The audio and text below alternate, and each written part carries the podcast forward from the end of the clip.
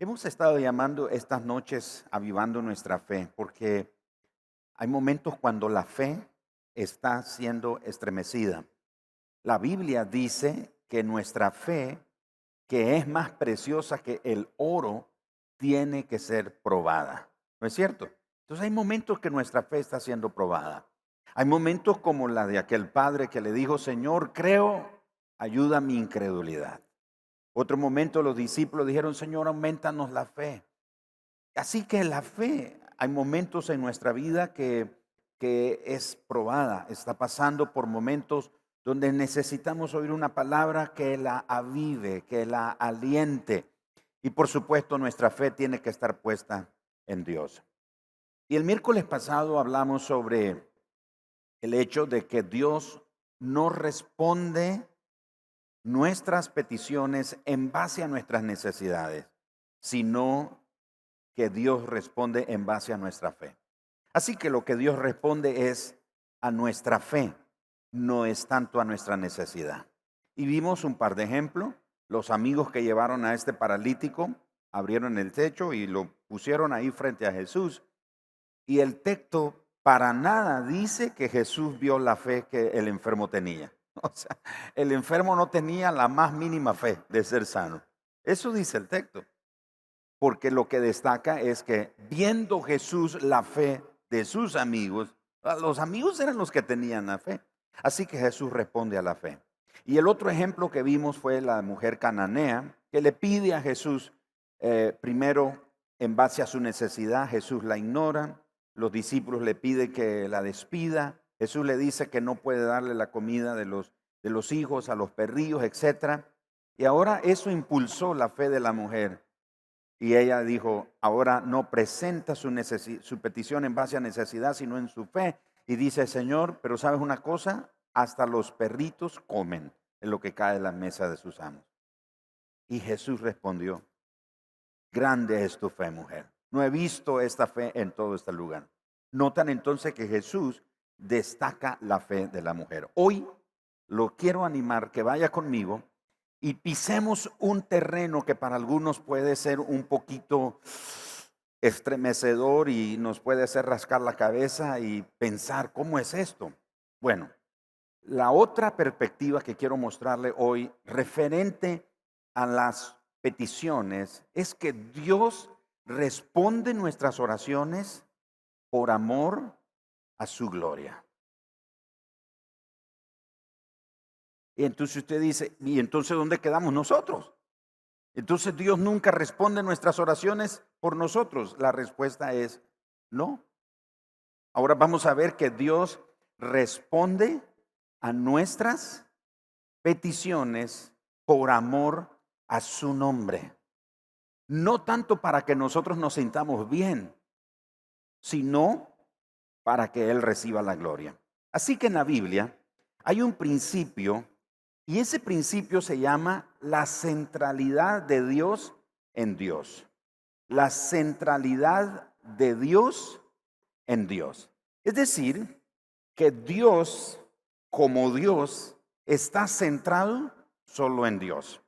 No está centrado en su creación, no está centrado en su criatura, está centrado en Él. Y claro, esto nos hace ah, estremecer nuestro pensamiento porque hemos tenido un evangelio que es muy enfocado en el hombre y no ha sido cristocéntrico o teocéntrico.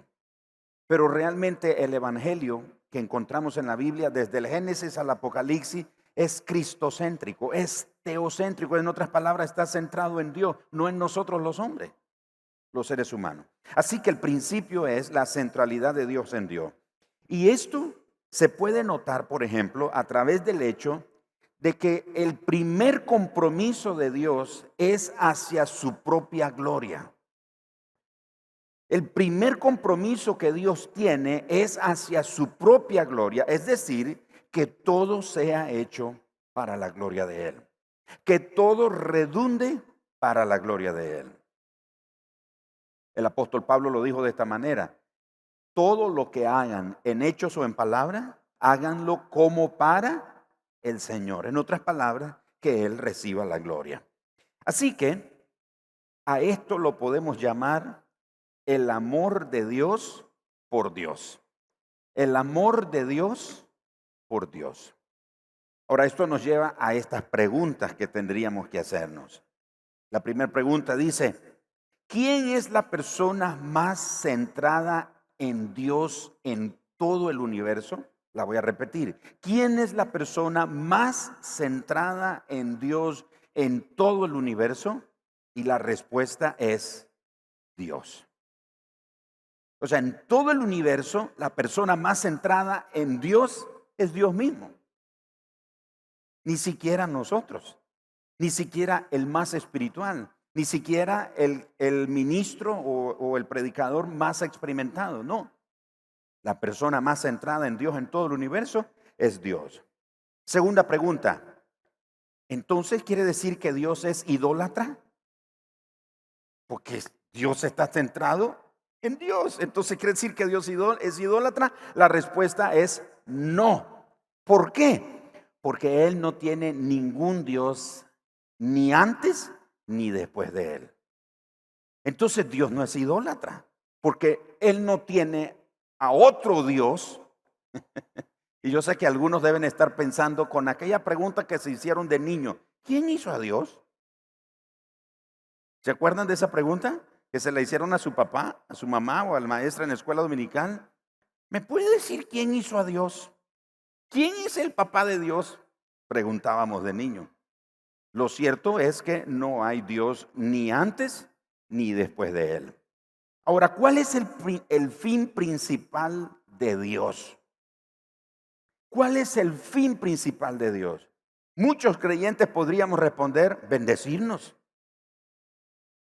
En este tiempo que oímos tanto, bendecirnos, prosperarnos y hacernos bien. La respuesta no, no es eso. El fin, principal de Dios es glorificar a Dios. Ese es el fin principal de Dios. Si no, veamos el ejemplo de José. A José, el soñador, lo venden, pasan 22 años y finalmente se encuentra con sus hermanos. Cuando se da a conocer a sus hermanos, sus hermanos, y esto no está en la Biblia, esto es, esto es mío, por así decirlo. Yo me los imagino sobándose el cuello, porque dijeron, ahora sí que nos va a decapitar, se va a vengar de nosotros. Pero José, entendiendo que todo se trata de Dios, dice, no, tranquilos hermanos, no fueron ustedes los que me enviaron aquí. No fueron ustedes los que se encargaron de que me pasara todo esto que yo pasé. Y él le atribuye todo a quién? A Dios. Dice, fue Dios el que me envió delante de ustedes. Solo una persona que ha tenido ese, ese conocimiento o esa revelación, no porque se le apareció un ángel y le dio la revelación, sino en su caminar con Dios, en su día a día, ha conocido a Dios en esa manera. Así que la pregunta o la respuesta a la pregunta de cuál es el principal, eh, el fin principal de Dios es glorificar a Dios. Así que todo esto nos habla activamente de la centralidad en Dios. Hace unos años llegó a mis manos un recurso que se llama precisamente el propósito eterno de Dios. Otro se conoce como el eterno propósito de Dios. En ese material recuerdo que cuando yo comencé a leerlo, eh, una de las cosas que me tambaleó fue precisamente eso, porque hemos estado, hemos tenido el enfoque de que Dios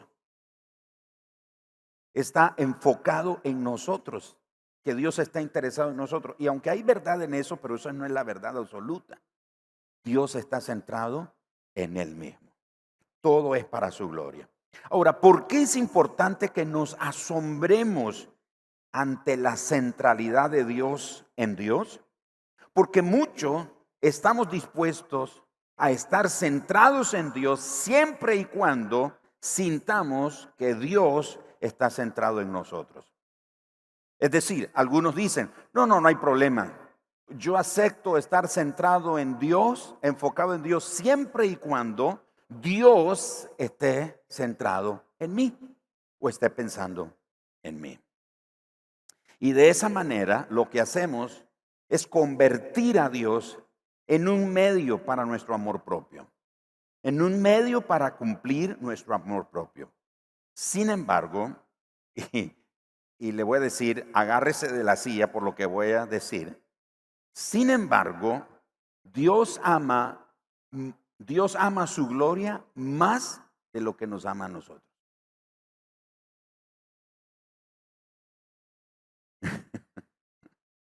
Pastor, qué herejía la que acaba de decir. Porque nos enseñaron en la escuelita dominical que Dios me ama. Sí, pero Él no te ama más que a Él. Él no nos ama más que a su propia gloria. Él nos ama y lo demostró enviando a su Hijo. Pero eso no significa que Dios va a dejar su gloria y su majestad por nosotros. Somos nosotros los que tenemos que ajustarnos y seguir el plan y el propósito que Él tiene para nosotros. Comprobémoslo a través de las Escrituras. Vayamos a Isaías 48, por favor, versículo 9 y verso 11. Ahora usted dice, pastor, ¿en qué forma eso va a avivar mi fe? Más bien siento que tenía un poquito de fe, ahora siento que mi fe está así como tambaleando. Pero veamos lo que dice Isaías 48, verso 9. Por amor de quién? De mi nombre diferiré mi ira y para alabanza mía la reprimiré para no destruirte. Verso 11. Por mí por amor de mí mismo lo haré para que no sea amancillado mi nombre. Y escucha lo que dice. Y mi honra no la daré a otro. Pero hay una escritura más, por supuesto. Ezequiel capítulo 36. Vayan conmigo a Ezequiel capítulo 36, si no puede seguirlo en la pantalla desde el verso 17 hasta el versículo 28 y luego el verso 32. Pero escuche esto, qué interesante, leámoslo. Hijo de hombre, mientras la casa de Israel moraba en su tierra, la contaminó con sus caminos y con sus obras. Verso 18. Y derramé mi ira sobre ellos por la sangre que derramaron sobre la tierra porque con sus ídolos la contaminaron. Verso 19, les esparcí por las naciones y fueron dispersados por las tierras. Conforme a sus caminos y conforme a sus obras les juzgué. Verso 20, y cuando llegaron a las naciones, ¿a dónde fueron? ¿Qué hicieron? Profanaron mi santo nombre. Verso 21, pero he tenido dolor. Ahora aquí viene la pregunta, ¿por quién ha tenido dolor Dios? por lo que le está pasando a su pueblo. Ahora, no estoy diciendo que Dios no sentía dolor por su pueblo. Si leemos nosotros en Éxodo, especialmente en el capítulo 3, cuando el Señor se le revela a Moisés, el Señor habla de, he oído, el clamor de, mi pueblo ha subido hasta mi presencia, he descendido para liberarlos, etc. Claro, Dios es conmovido a, a compasión, pero en este punto vemos que Dios dice en el verso 21, pero he tenido dolor al ver mi santo nombre profanado, profanado, perdón, por la casa de Israel entre las naciones a donde fueron. Verso 22, por tanto, así ha dicho Jehová el Señor, no, no lo hago por vosotros, oh casa de Israel, sino por causa de quién?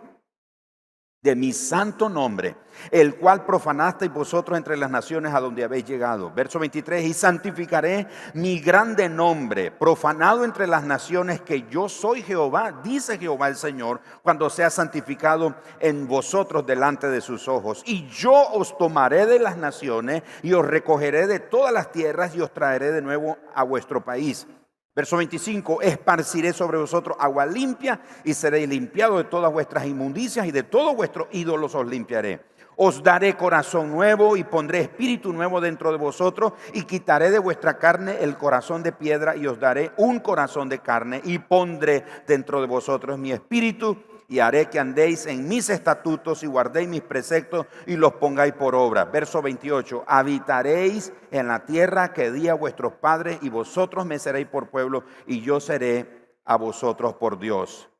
Y el verso 32, la primera parte dice, no lo hago por vosotros, dice Jehová el Señor.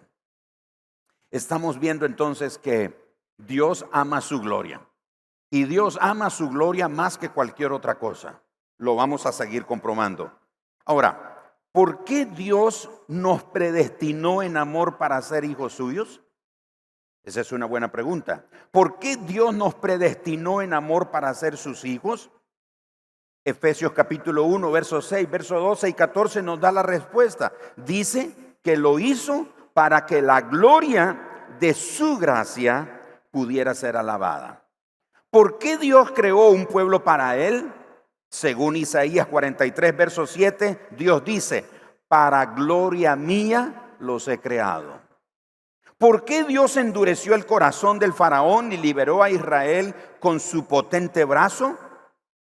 Éxodos 9, 16 y 14 y verso 4 dice, para que fuera glorificado sobremanera sobre faraón y para que su nombre fuera anunciado en toda la tierra. ¿Por qué Dios perdonó a Israel llevándolo al desierto y finalmente lo trajo a la tierra prometida? Dios dice, actué a causa de mi nombre para que no se infamase a la vista de las naciones, según Éxodo, perdón, Ezequiel 20:14. ¿Por qué Dios no destruyó a Israel cuando lo rechazaron a él y exigieron rey como todas las naciones? Primera de Samuel 12:22 nos da la respuesta. Samuel dice, Jehová no desamparará a su pueblo y agrega, por amor a su nombre. ¿Por qué el Hijo fue a su hora final. ¿Por qué Jesús fue a morir a la cruz? Jesús mismo responde en Juan 12, 27, 28, mas para esto he llegado a esta hora. Padre, glorifica tu nombre. Vemos a través de estas escrituras que todo se trata de Dios. Todo en nuestra vida, hermanos, tiene sentido ahora lo que Pablo llegó a decir en Romanos capítulo 8, verso 28. Mas a los que aman a Dios, todas las cosas les ayudan a bien. Esto es conforme al propósito que fueron llamados. Todas las cosas ayudan para bien. Pero ahora entendemos esto que cuando dice que las cosas ayudan para bien, en otras palabras, lo que está diciendo es que todo contribuye a la gloria de Dios. ¿Por qué damos testimonio de lo que nos sucedió? para dar gloria a Dios. ¿Qué es un testimonio? Un testimonio no es más que el reconocimiento de la intervención de Dios en nuestra vida. Y cuando lo compartimos, no queremos que el enfoque sea sobre nosotros. El enfoque tiene que ser en Dios que lo hizo. Es Dios quien tiene que recibir la gloria. Es Dios quien tiene que recibir el reconocimiento. Es Dios quien tiene que recibir la atribución de, de todo mérito. No nosotros. El problema es que cuando ocurre algo, estamos tan centrados en nosotros los hombres, en nuestro beneficio, que pensamos que Dios es nuestro servidor, porque queremos que Dios haga las cosas cuando nosotros queremos, de la manera en la que nosotros queremos, y a veces algunos hasta nos atrevemos a ponerle señal al Señor.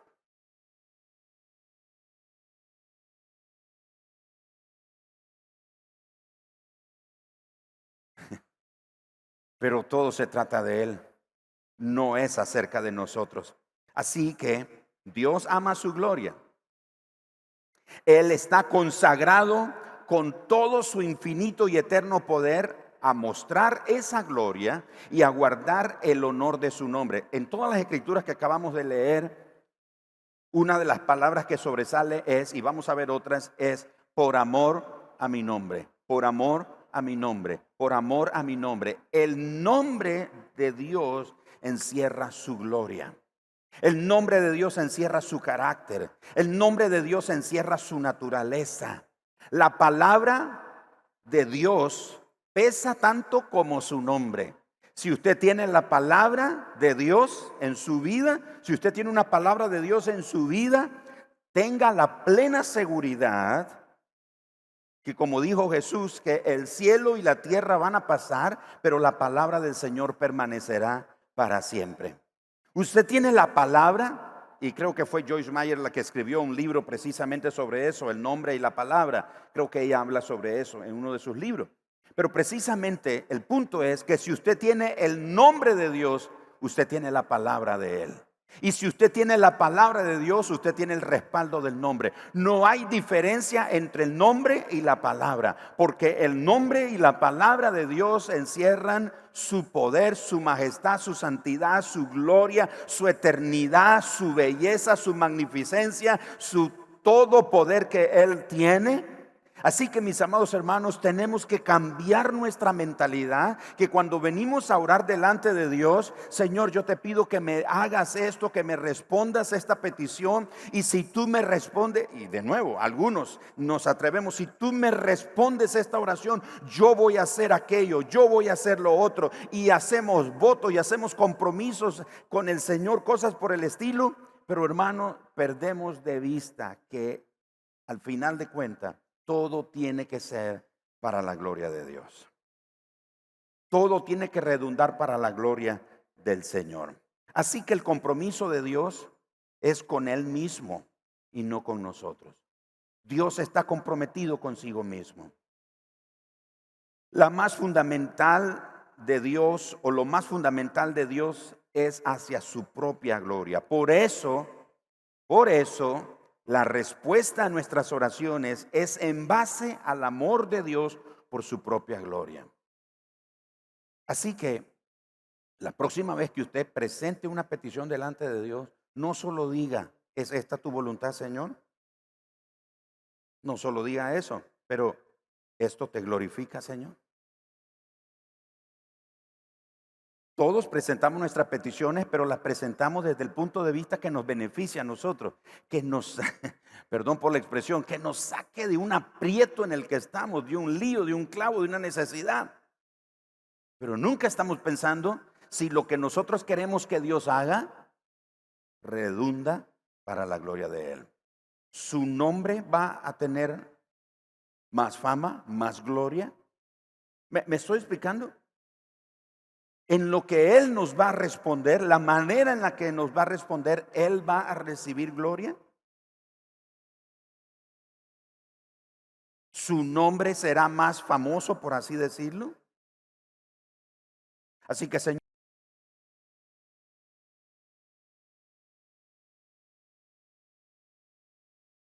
Por eso debemos exponer nuestras peticiones ante su trono sobre la base de que Dios lo hace todo por amor a su nombre. Jeremías capítulo 14, versos 7 y verso 21. Oh Jehová, actúa por amor de tu nombre. Verso 21, por amor a tu nombre no nos deseches. Ezequiel 20, 44, y sabréis que yo soy Jehová cuando haga con vosotros, noten eso, cuando haga con vosotros por amor de mi nombre, no según vuestros caminos malos, ni según vuestras perversas obras. Daniel capítulo 9, verso 17 y verso 19. Ahora pues, Dios nuestro, escucha esta, esta oración.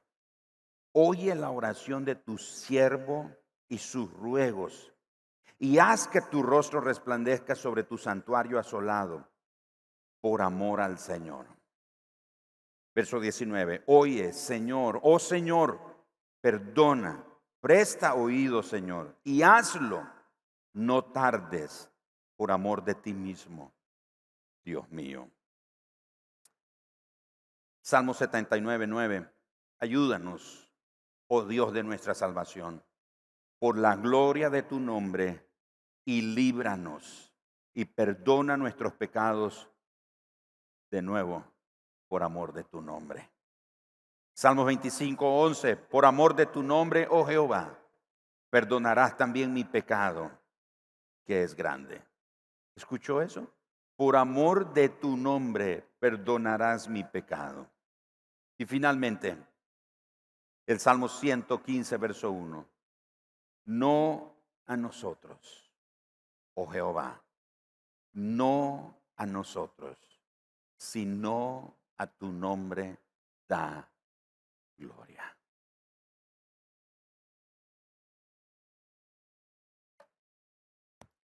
Así que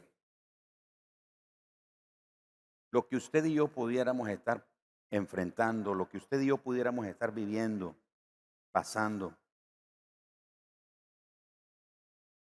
realmente tiene que,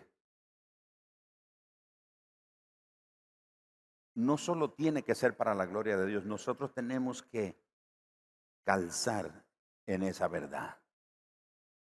Es para la gloria de Dios. Dios responde nuestras oraciones por amor a su nombre, por amor a su gloria.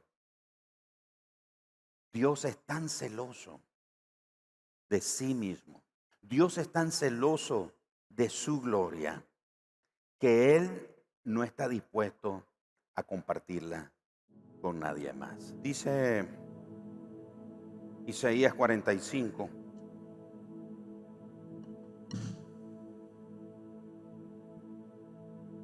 versículo número 21.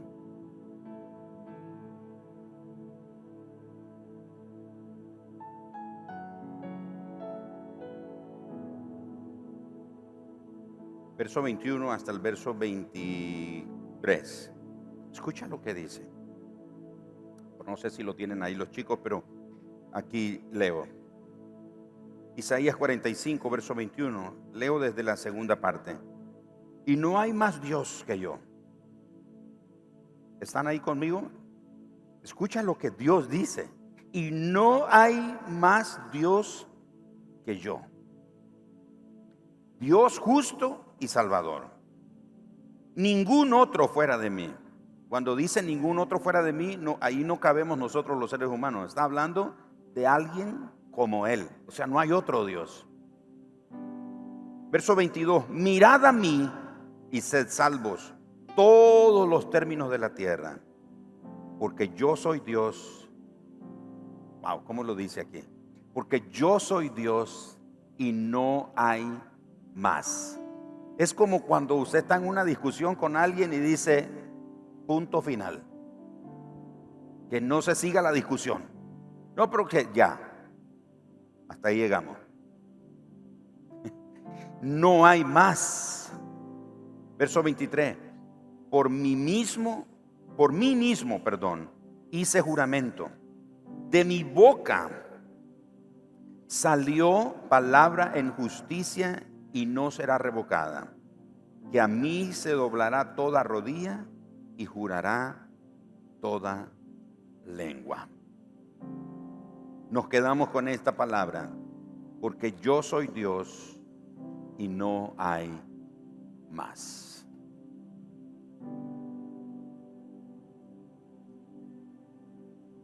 Hace años leí la ilustración de un hombre que se cayó en un precipicio.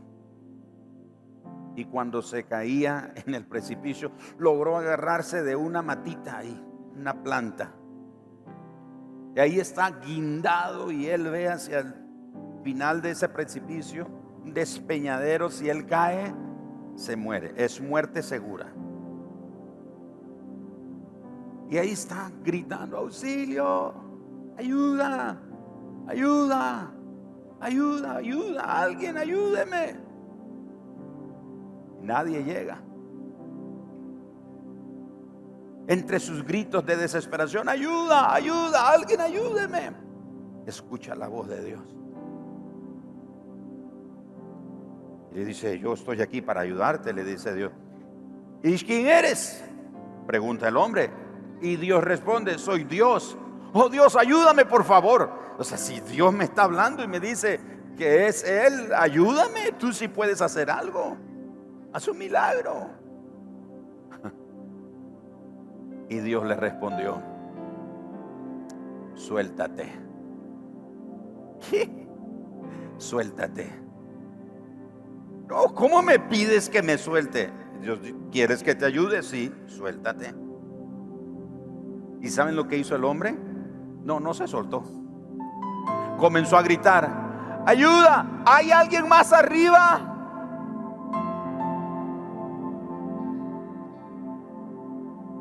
Como ahora, un silencio total.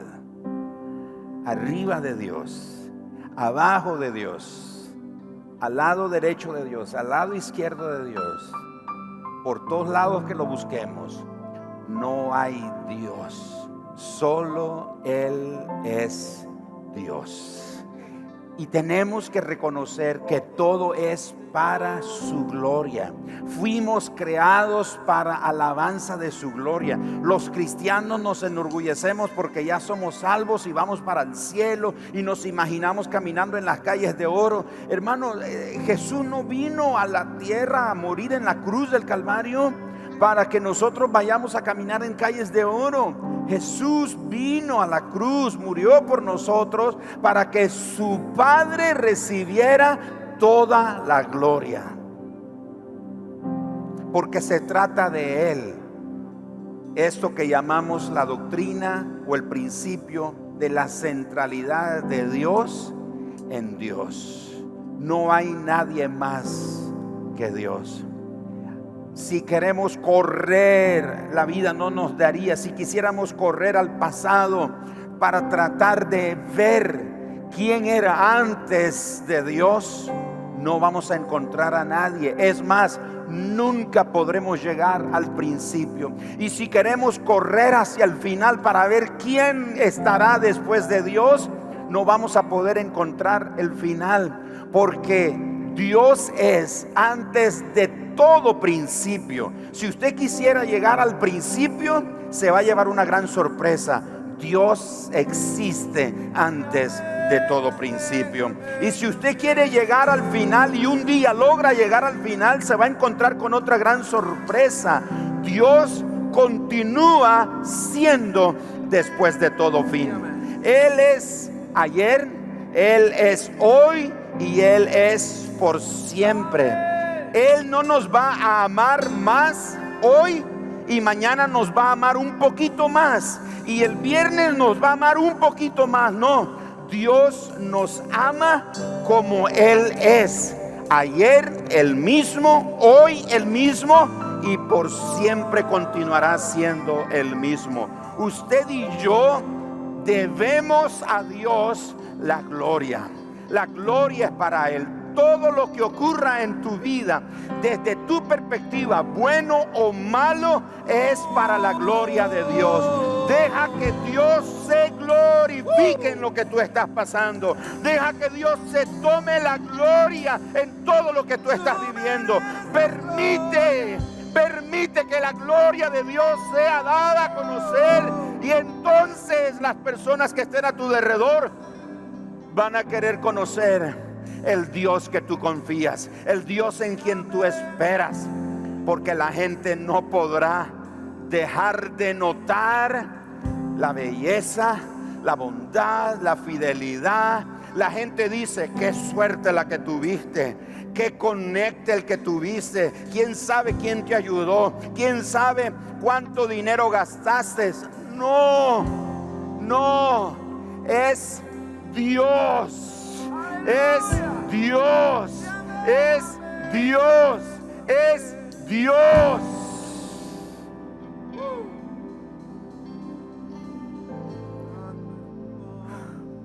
Hoy estaba leyendo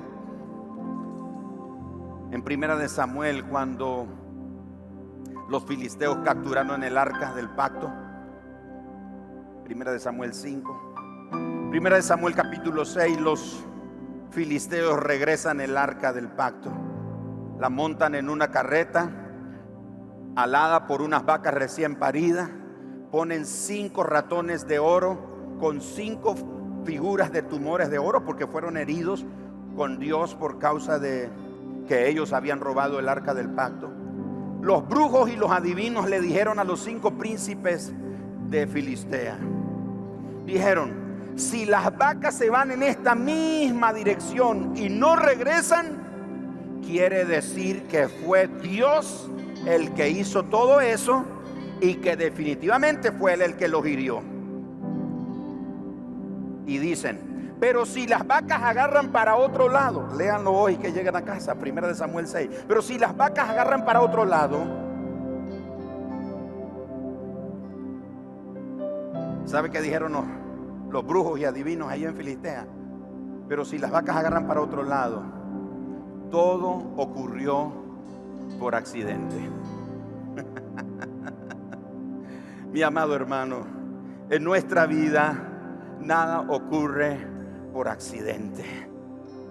Es Dios, la invisible, pero todopoderosa o omnipotente mano de Dios está detrás de todo. Y permitiendo que todo lo que ocurre en nuestra vida sea para su gloria.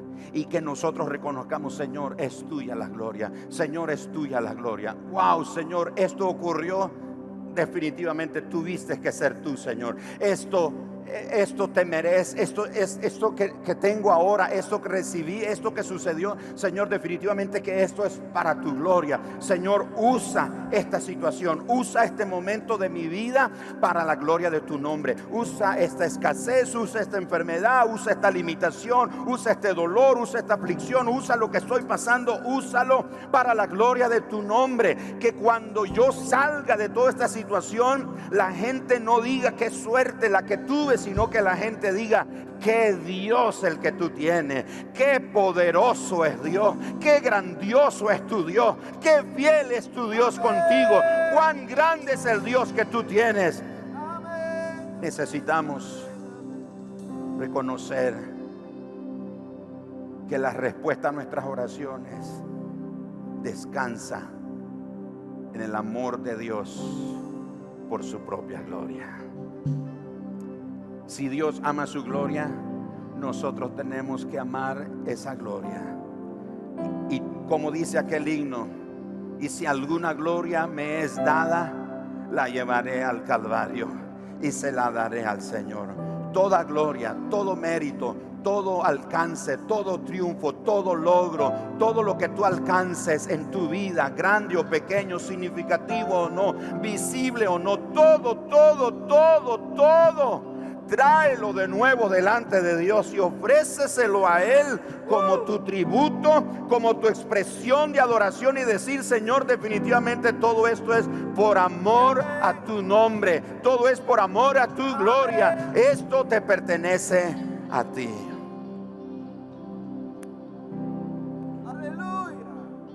Ese Dios que adoramos, ese Dios que confiamos. Él se quiere dar a conocer mucho más a nosotros a través de nuestro día a día. Y quiere que comprendamos que cuando en nuestra vida todo ocurre para su gloria, nosotros vamos a ver cosas asombrosas. Si usted está listo a permitir que todo sea para la gloria, y, y cuando digo permitir no es como que Dios está esperando que usted le dé permiso, es acéptelo reconózcalo, admítalo. Yo estaba hablando de ti hoy en la tarde con alguien, no estaba hablando mal de ti, estaba hablando bien de ti. Pero para corregir, estaba hablando bien de Dios, de lo que Él está haciendo en ti.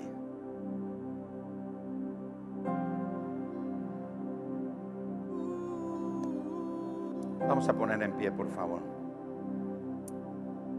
y vamos a adorar la gloria, la majestad de ese Dios que todo lo puede.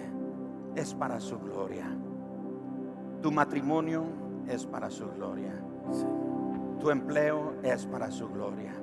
Tu familia es para su gloria. Nuestro ministerio es para su gloria. Todo, todo es para la gloria de Él.